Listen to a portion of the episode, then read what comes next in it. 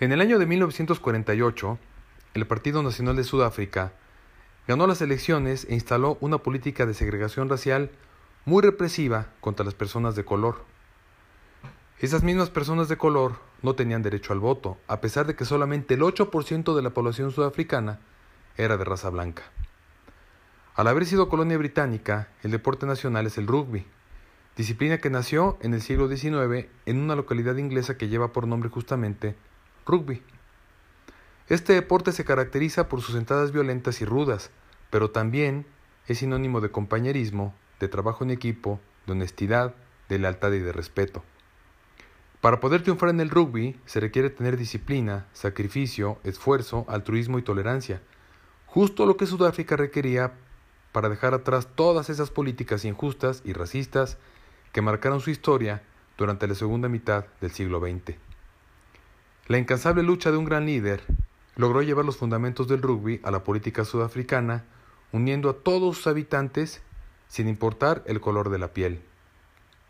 Esto quedó de manifiesto en la Copa Mundial de Rugby de 1995. Yo soy Mauricio Bianchini y esto es Detrás del Inmortal. Oh, freedom.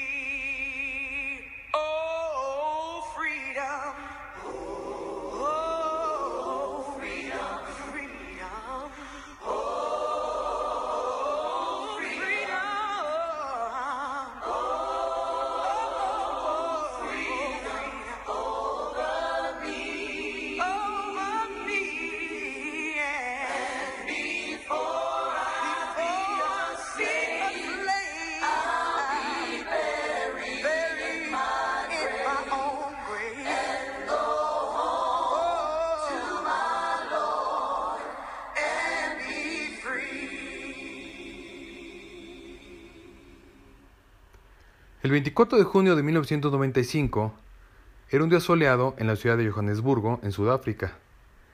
Ante 62.000 aficionados presentes en el estadio Ellis Park, se entonaban los himnos de Sudáfrica y de Nueva Zelanda. Los integrantes de ambas selecciones se preparaban para la final de la Copa Mundial de Rugby de 1995.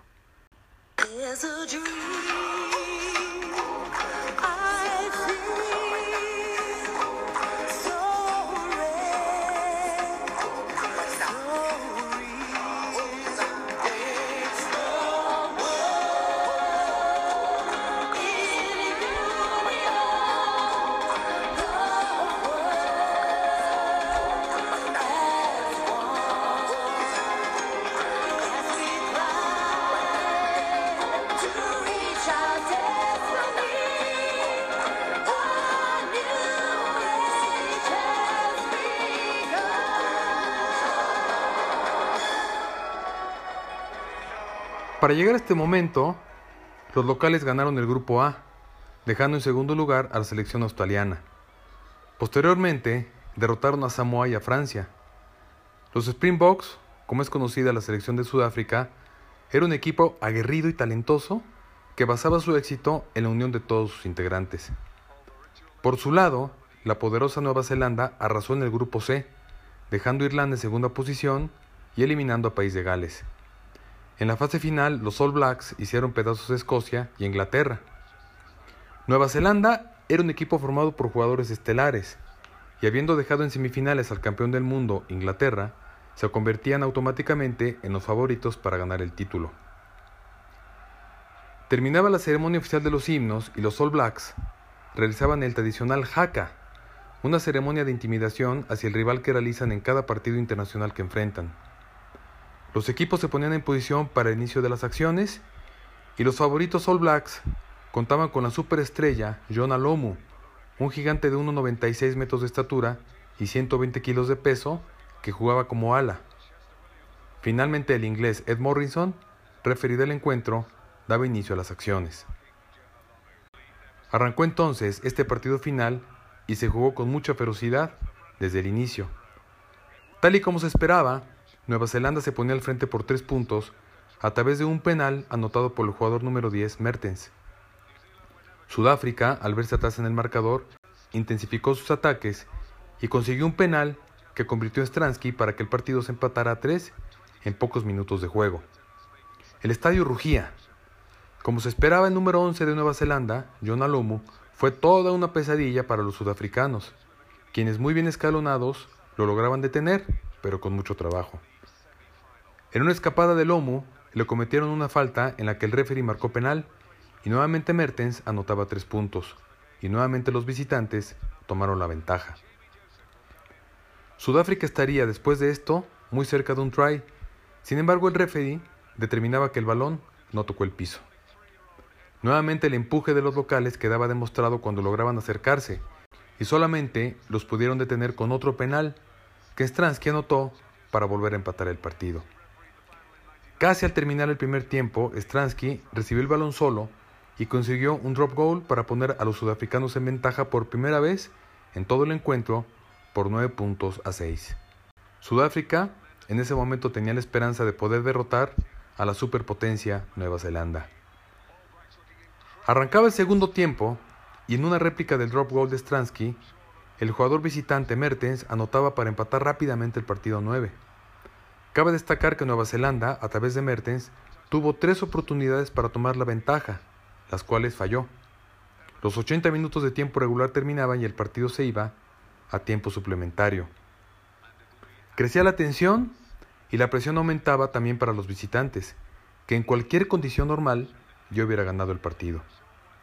Arrancaba el tiempo extra y nuevamente Mertens anotaba un gol de penal, llevando el marcador arriba 12 puntos a 9 a favor de Nueva Zelanda.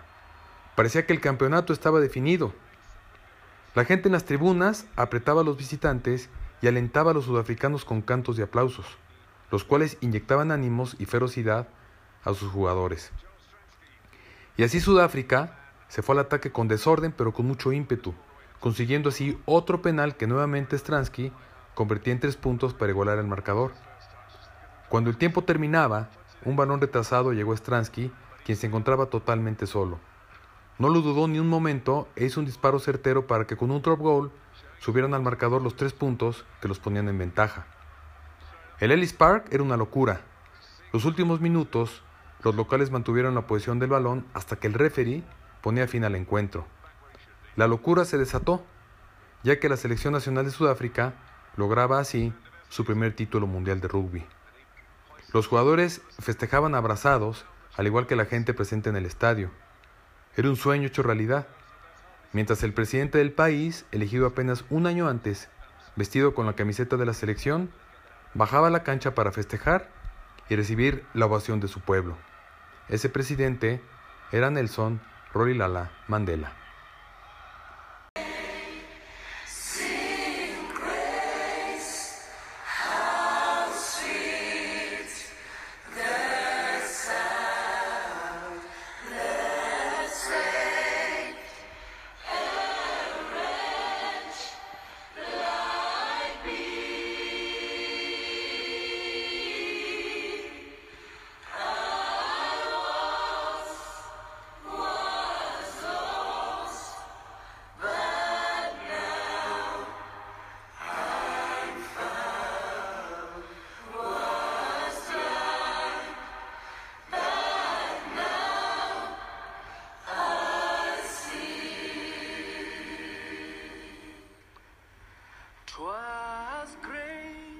A pesar de que los primeros colonos holandeses llegaron a Sudáfrica en 1652, hay indicios de que ha existido población en ese territorio desde miles de años atrás, ya que se conservan los trazos de los San, grupos pequeños de recolectores y cazadores que dejaron sus rastros en monumentos de piedra. Los San fueron desplazados por los Khoikhoi, quienes eran pastores y cosechadores, y su presencia se remonta a más de 2000 años atrás. Alrededor del año 500 después de Cristo, grupos de personas que hablaban la lengua bantú llegaron a la región de Sudáfrica. Estos eran cosechadores y se asentaron principalmente en los valles fluviales del sudeste, donde se empezaron a cultivar principalmente granos. Siglo y medio después de que Vasco da Gama navegara el Cabo de Buena Esperanza, llegaron los primeros colonos holandeses. Jan van Riebeck fue el primer holandés que provocó la desconfianza de los Khoikhoi. Llegó a la ahora conocida como Ciudad del Cabo, estableciéndose ahí con el fin de abastecer a las embarcaciones que iban de paso hacia Indonesia. Sin embargo, ahí por el año de 1688, casi 600 agricultores holandeses estaban ya instalados en la región. Sus actividades principales se dividían en hacer la guerra a los Khoikhoi y la agricultura. Este grupo de holandeses representaba una minoría en la región y adoptaron una estrategia que consistía en ser particularmente unidos y violentos en contra de los Khoikhoi. Los holandeses, por irse a radicar a esa región del planeta, recibían un pago de la Compañía Holandesa de las Indias Orientales. A cambio, ellos debían cumplir con ciertas reglas. Por ejemplo, no podían intercambiar productos con los nativos y debían entregar toda su producción a las tripulaciones de las embarcaciones. Con el paso del tiempo, comenzaron a tener conflictos con sus patrones y con los Boers. Los Boers eran integrantes del pueblo afrikaner, un grupo étnico de origen germánico asentado en los territorios de Sudáfrica y Namibia. Eventualmente los Boers ganaron la disputa y para finales del siglo XVII, esta población europea se dividió entre quienes mantuvieron el comercio con el exterior y quienes fueron a buscar nuevos territorios. A inicios de 1800, el imperio colonial holandés se encontraba debilitado y fue entonces cuando llegaron los británicos y se instalaron en Ciudad del Cabo. Llegaron a acuerdos para intercambiar mercancía y también combatieron el esclavismo intransigente de los Boers, quienes para distinguirse de los británicos comenzaron a llamarse a sí mismos afrikaners. El conflicto importante entre los británicos y los Boers estalló en 1867, cuando se descubrieron yacimientos enormes de oro y diamantes. La guerra se desató en 1899 e Inglaterra contó con el apoyo de la mayoría de sus colonias, mientras que los Boers contaban con el apoyo de todas sus regiones. Con la victoria inglesa terminó la hegemonía Boer y comenzó el auge de la minería. Para los Boers, los nativos eran salvajes que debían ser domesticados y podían ser esclavizados. La discriminación racial era una exigencia del sistema de explotación agraria que ellos practicaban. Su agricultura no podía competir con la de los ingleses del Cabo y Natal, por lo que requerían una mano de obra muy barata. Para los británicos, la esclavitud era una traba para la creación de mercados de consumo. Sin embargo, ponían barreras para impedir que los sudafricanos nativos tuvieran posibilidades de ascender social y económicamente. La legislación laboral impuso duros castigos para el trabajador que resolvía cambiar de empleo. El Master and Servant Act de 1843 convirtió en delito criminal la ruptura del contrato de trabajo. En 1894 se dictó una ley que obligaba a los africanos a pagar un impuesto al trabajo. Esto se decretó para obligar a los nativos a trabajar por salarios muy inferiores a los de un trabajador europeo. Otro impuesto similar se dispuso para los campesinos. Este impuesto anual era de alto costo. Los campesinos solamente podían obtener el dinero necesario por el pago vendiendo su fuerza de trabajo a los europeos. Con los salarios tan bajos, se fueron destruyendo las formas de vida tradicionales de los africanos. Bajo estas circunstancias, comenzó la explotación de las minas de oro y diamantes de la región. La gran mayoría de los trabajadores eran boers, quienes habían perdido todo en la reciente guerra. Sin embargo, fue necesario recurrir también a la mano de obra calificada. Los europeos se vieron atraídos a estas minas con la promesa de aventuras y diamantes. Los dueños de las tierras les prometían ventajas a estos trabajadores blancos siempre y cuando llevaran a cabo la idea de explotar la mano de obra africana. En 1896, la llamada barrera de color, con la cual los trabajadores de origen europeo tenían todas las ventajas sobre los trabajadores africanos de color, estaba instaurada de lleno en el sector minero y en los centros urbanos de mayoría blanca. En 1910, al aprobarse la Constitución de la Unión Sudafricana, los sudafricanos de color fueron privados del derecho al voto y a la propiedad de la tierra. En 1930, 9 de cada 10 tierras cultivables estaban en poder de los europeos o de sus descendientes. El Native Labor Act impuso a los trabajadores urbanos un sistema de sumisión similar al vigente para los trabajadores rurales. La Native Land Act de 1913 destinó el 7% del territorio nacional para la gente de color, que albergaban el 75% de la población del país. El 93% de las tierras fueron entregadas a los africanos blancos, que eran solamente el 10% de la población. El Native Urban Act de 1923 limitó drásticamente la posibilidad de que los africanos de color se instalaran en ciudades consideradas como reductos blancos. Durante la Primera Guerra Mundial, la economía blanca se basaba en la minería y en la agricultura. Al finalizar la guerra, y con la recesión que se tuvo, las grandes empresas mineras estuvieron obligadas a contratar a, a los africanos de color, lo que provocó choques raciales.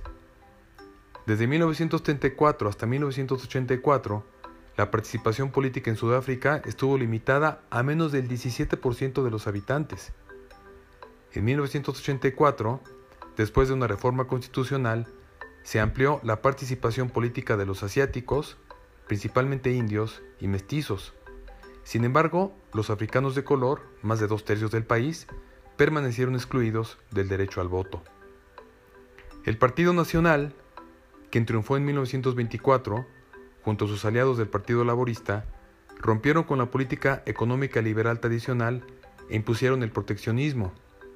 Con el capitalismo promovido por los nacionalistas, se crearon siderurgias, vías férreas y se produjo energía eléctrica, posibilitando así un rápido crecimiento del país.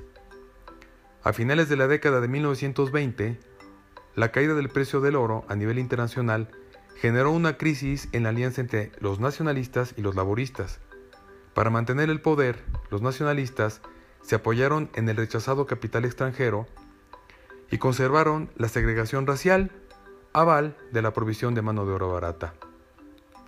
La hermandad afrikaner se volvió el reducto principal de la derecha blanca.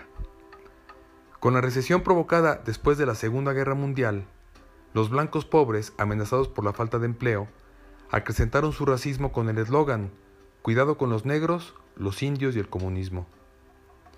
Para las elecciones sudafricanas de 1948, en la que solamente votaban blancos, el Partido Nacional, controlado por los afrikaners y encabezado por Daniel François Malan, tomó el poder y junto al Partido Afrikaner conformó el Partido Nacional. Este partido era abiertamente racista y promovía la legalización de la segregación con la nueva normativa del apartheid. Mientras todo esto ocurría, un joven estudiante de la Universidad Witwatersrand, el único de raza negra, ganaba adeptos en el Consejo Nacional Africano, que fuera fundado en 1912, cuyo objetivo era defender los derechos de la gran mayoría negra en ese país. Ese joven era Nelson Mandela. Mandela en 1943 conoció a Anton Lembede, un nacionalista africano quien se oponía a cualquier tipo de frente heterogéneo. A pesar de que Mandela no estaba de acuerdo con esta postura, apoyaba a Lembede, pues creía que los negros africanos debían ser independientes en su lucha por la autodeterminación política. Y así, al respaldar la necesidad de crear un frente juvenil para contrarrestar la opresión, formó parte de una delegación se acercó al presidente del Consejo Nacional Africano, Alfred Bitini Xuma. Este fue el origen de la Liga Juvenil del Congreso Nacional Africano en 1944, habiendo sido nombrado como presidente Lembede, mientras que Mandela era miembro del comité ejecutivo. Después de la elección de 1948 y la política apartheid, Mandela junto a sus partidarios comenzó a tomar medidas en contra. Dichas medidas consistían en boicots y huelgas, estrategias tomadas de la comunidad hindú que residía en Sudáfrica. El presidente del Consejo Nacional Africano no apoyaba estas medidas, por lo que fue cesado y reemplazado por James Moroka, a quien respaldaba una junta de índole extremista. Mandela dijo en aquel momento que el Consejo Nacional Africano había optado por un camino más radical y revolucionario. Debido a que tenía su tiempo ocupado en la política, Mandela no pudo completar su año final en la universidad, por lo que en diciembre de 1949 le fue negado el título. En marzo de 1950, Mandela tomó el puesto de Shuma en el Comité Ejecutivo Nacional del Consejo Nacional Africano y ese mismo año fue nombrado presidente de la Liga Juvenil del mismo Consejo Nacional Africano. En la década de los años 50, el Consejo Nacional Africano adoptó una práctica de resistencia no violenta en contra de las leyes racistas. En 1952, el Consejo Nacional Africano pasó de tener 7.000 afiliados a más de 100.000. En 1955 se amplió el Frente Antirracista con la denominada Carta de la Libertad, que también fue suscrita por los movimientos indios, mulatos, liberales y socialistas. La carta incluyó una denuncia en contra del apartheid, exigió su abolición y la redistribución de la riqueza. En 1952, el Consejo Nacional Africano comenzó con la campaña del desafío a las leyes injustas, junto a los hindúes y grupos de filiación comunista. La organización se decidió por una política de resistencia no violenta, inspirados en Gandhi en la independencia de la India de 1947. El 22 de junio, en Durban, Mandela pronunció un discurso ante 10.000 personas que fue el inicio de más protestas. Ese discurso provocó su arresto y fue condenado a nueve meses de trabajos forzados. Sin embargo, esta condena fue suspendida a los nueve meses. Como resultado de esto, a Mandela se le prohibió asistir por seis meses a reuniones públicas o a conversar con más de una persona. Esto daba fin a la campaña del desafío. El Consejo Nacional Africano tomó parte en una fracasada protesta en febrero de 1955 contra la demolición del Sophiatown, un suburbio de Johannesburgo poblado por entero de familias de raza negra. El suburbio fue destruido. En ese momento para el Consejo Nacional Africano no había más opción que una resistencia armada.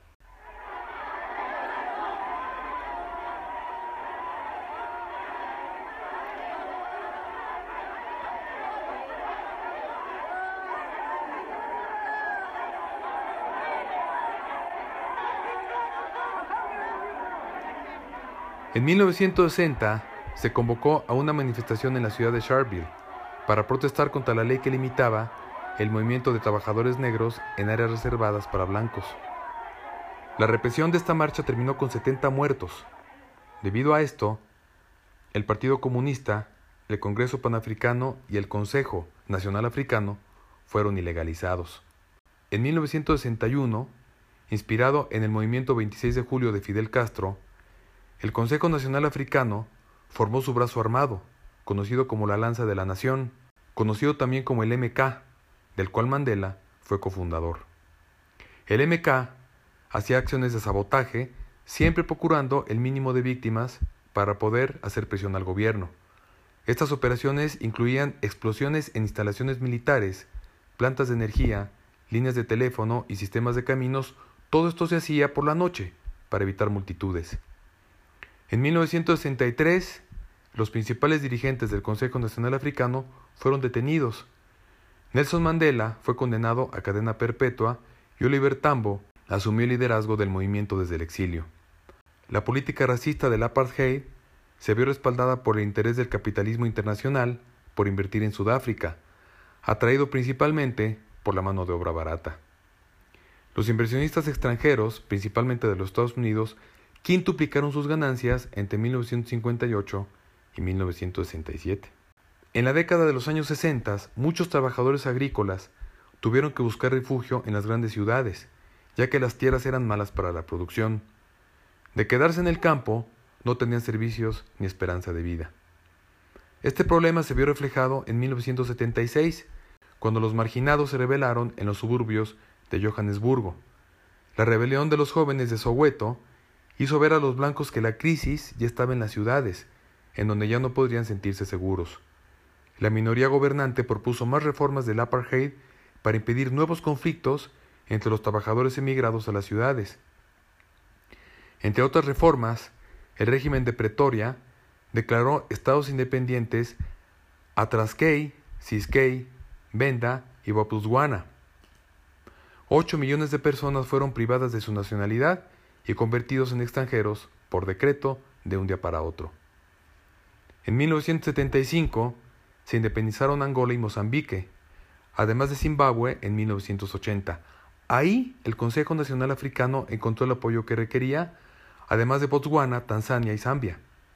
En Sudáfrica, el gobierno inició una campaña de desestabilización que incluyó la presión económica sobre estos países, además de sabotaje, apoyo a los movimientos rebeldes e invasión, con el fin de obligarlos a negar apoyo al movimiento anti-apartheid. Cerca de 400 empresas de los Estados Unidos con intereses en Sudáfrica apoyaron al gobierno local en estos movimientos.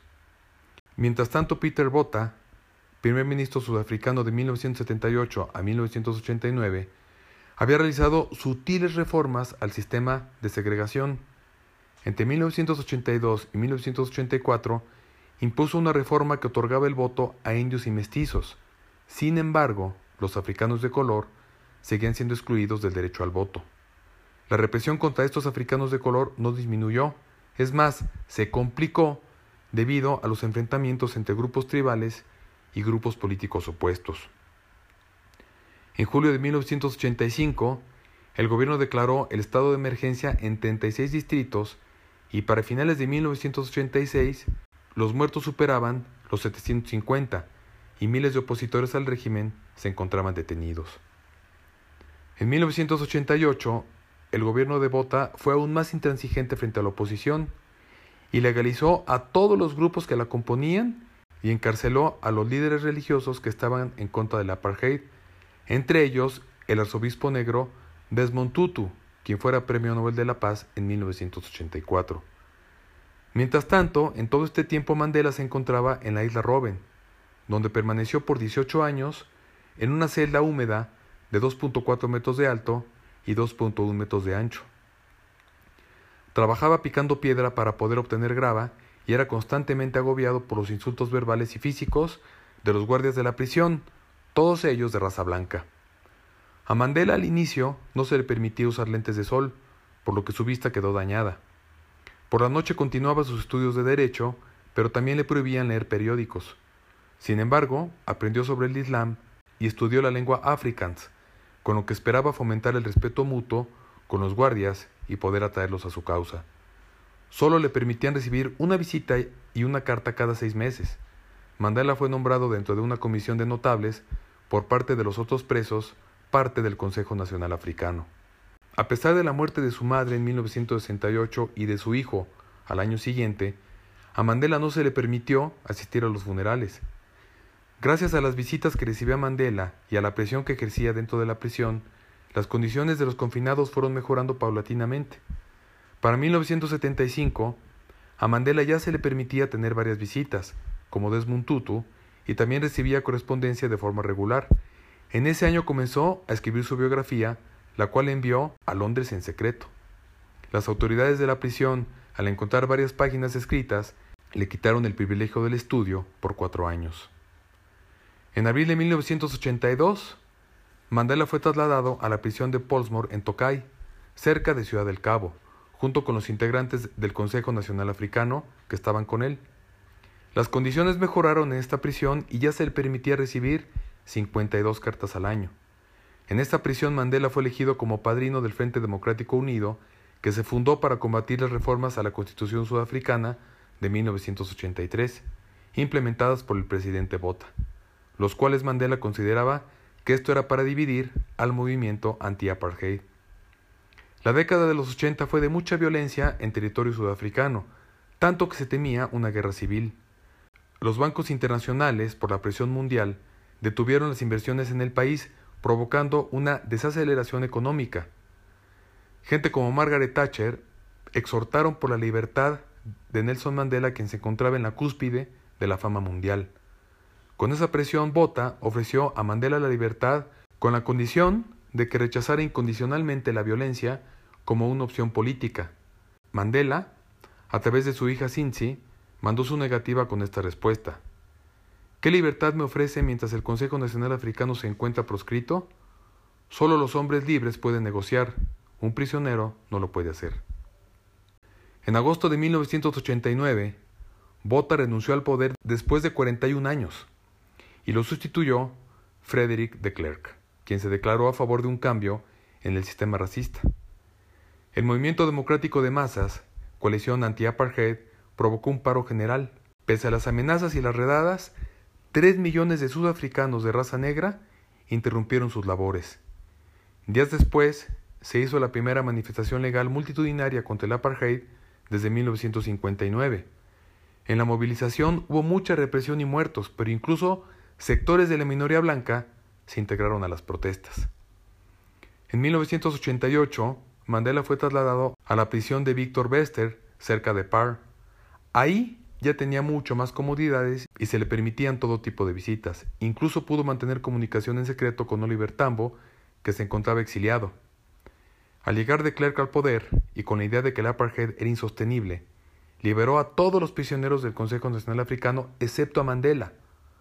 Posterior a la caída del muro de Berlín, Frederick de Klerk convocó a su gabinete para discutir la posible legalización del Consejo Nacional Africano y también la posible liberación de Nelson Mandela. En diciembre del año 89, Mandela recibió la visita de de Klerk. Ambos discutieron la situación política y tuvieron un encuentro que ambos consideraron bueno y amigable. Mandela fue liberado sin ninguna condición el 2 de febrero de 1990 ante la admiración, el respeto y el apoyo mundial. Junto con su liberación, se logró la legalización de los partidos políticos clandestinos.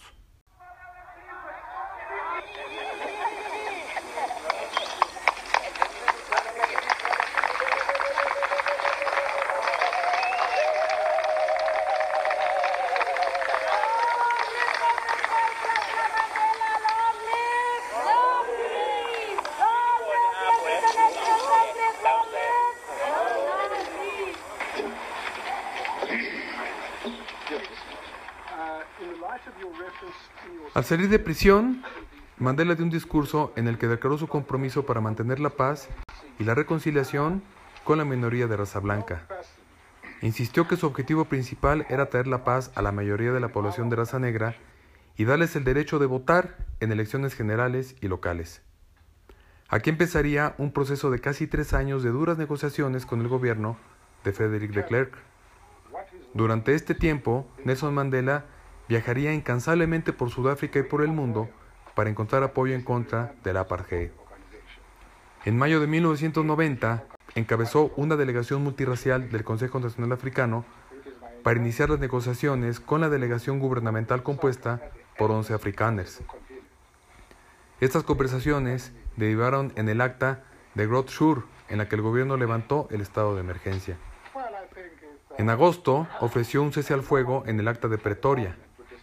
En julio de 1991, en Durban, Mandela resultó elegido como presidente del Consejo Nacional Africano y reconoció los errores de la organización, anunciando que su objetivo era cimentar una organización fuerte y eficiente. Se preparaban las elecciones de 1994. El INCATA, el Frente Nacional Afrikaner y el Partido Conservador se apartaron de las conversaciones por la Constitución e intentaron boicotear el proceso electoral. Inkatha boicoteaba los actos del Consejo Nacional Africano y se enfrentaba duramente con los seguidores de Mandela. Su líder, de apellido Buthelezi, intentó sin éxito mantener el control de varios grupos. Lo que sí logró fue el reconocimiento constitucional del rey de los Zulúes, Goodwill Zuluteni, por lo que aceptó participar en las elecciones. La Constitución Provisional creó una Asamblea Nacional de 400 miembros y 90 senadores. El presidente con menos poderes que el primer ministro sería electo por la Asamblea por un periodo de cinco años. Se estableció una nueva división territorial de nueve provincias, cada una con su gobernador y su legislatura. Las primeras elecciones multiétnicas en la historia de Sudáfrica se llevaron a cabo el 27 de abril de 1994. El Consejo Nacional Africano ganó con el 63% de los votos.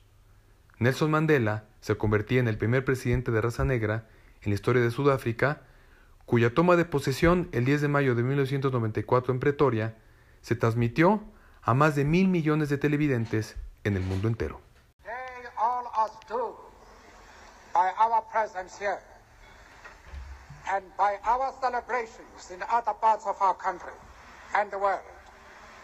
Confer and hope to newborn liberty. Out of the experience of an extraordinary human disaster that lasted too long, must be born a society of which all humanity will be proud. Our daily deeds as ordinary South Africans must produce an actual Mandela comenzaba una etapa de reunificación en el país encabezando un gobierno de unidad nacional. Para empezar, nombró a Frederick de Klerk vicepresidente, aunado a un gabinete heterogéneo. También se aseguró de que la población de raza blanca fuera protegida y se sintiera parte de esta nueva nación. Durante su gobierno se puso especial interés en el perdón y en la reconciliación, ya que como Mandela mismo aseveraba, los valientes no temen al perdón si esto ayuda a fomentar la paz. that each one of us is as intimately attached to the soil of Parte de estas secuelas quedaban de manifiesto con el odio que representaba el equipo nacional de rugby, los Springboks, entre los sudafricanos de raza negra. Mandela los animó a superar los rencores y a ver a esta selección como el equipo de todos los sudafricanos. Cuando Sudáfrica venció a Nueva Zelanda en la final del Mundial de Rugby, ese 24 de junio de 1995, el recluso número 46664, o sea, Nelson Mandela, ya se había ganado el corazón y el apoyo de todas las razas y etnias de todo el país. Y allí estaba, en la cancha del Ellis Park, con el público de pie, en una sonora ovación. Allí estaba, ante la mirada del mundo para entregar la Copa Web Ellis al capitán de la selección, François Pienaar. El público enloqueció, ya que además el presidente portaba la camiseta del equipo nacional con el mismo número 6 que portaba Pienaar hecho que fue visto como un acto de reconciliación y de unidad en un país históricamente dividido y profundamente maltratado. Las heridas comenzaban a cicatrizar. En una entrevista en la cancha, al terminar el encuentro, se le dijo a Pienaar, François, tenemos 65 mil personas aquí en el estadio, es un apoyo tremendo. Y Pienaar respondió con toda la naturalidad y toda la humildad que el momento ameritaba.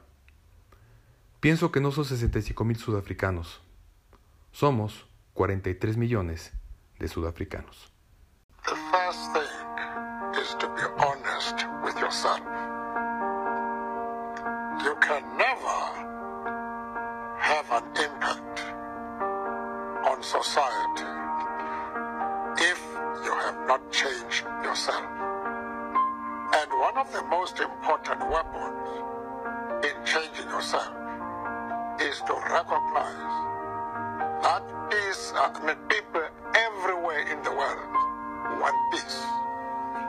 If in these later years of a life lived in pursuit of equality, we can at last look upon our own country as one in which citizens, regardless of race, gender, or creed, share equal political rights and opportunities for development, we do so with great gratitude towards the millions upon millions all around the world who materially and morally supported our struggle for freedom and justice.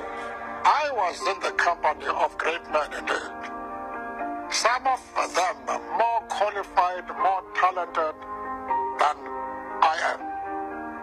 And uh, to sit down with them, to exchange views, was one of the most re- revealing experiences I had.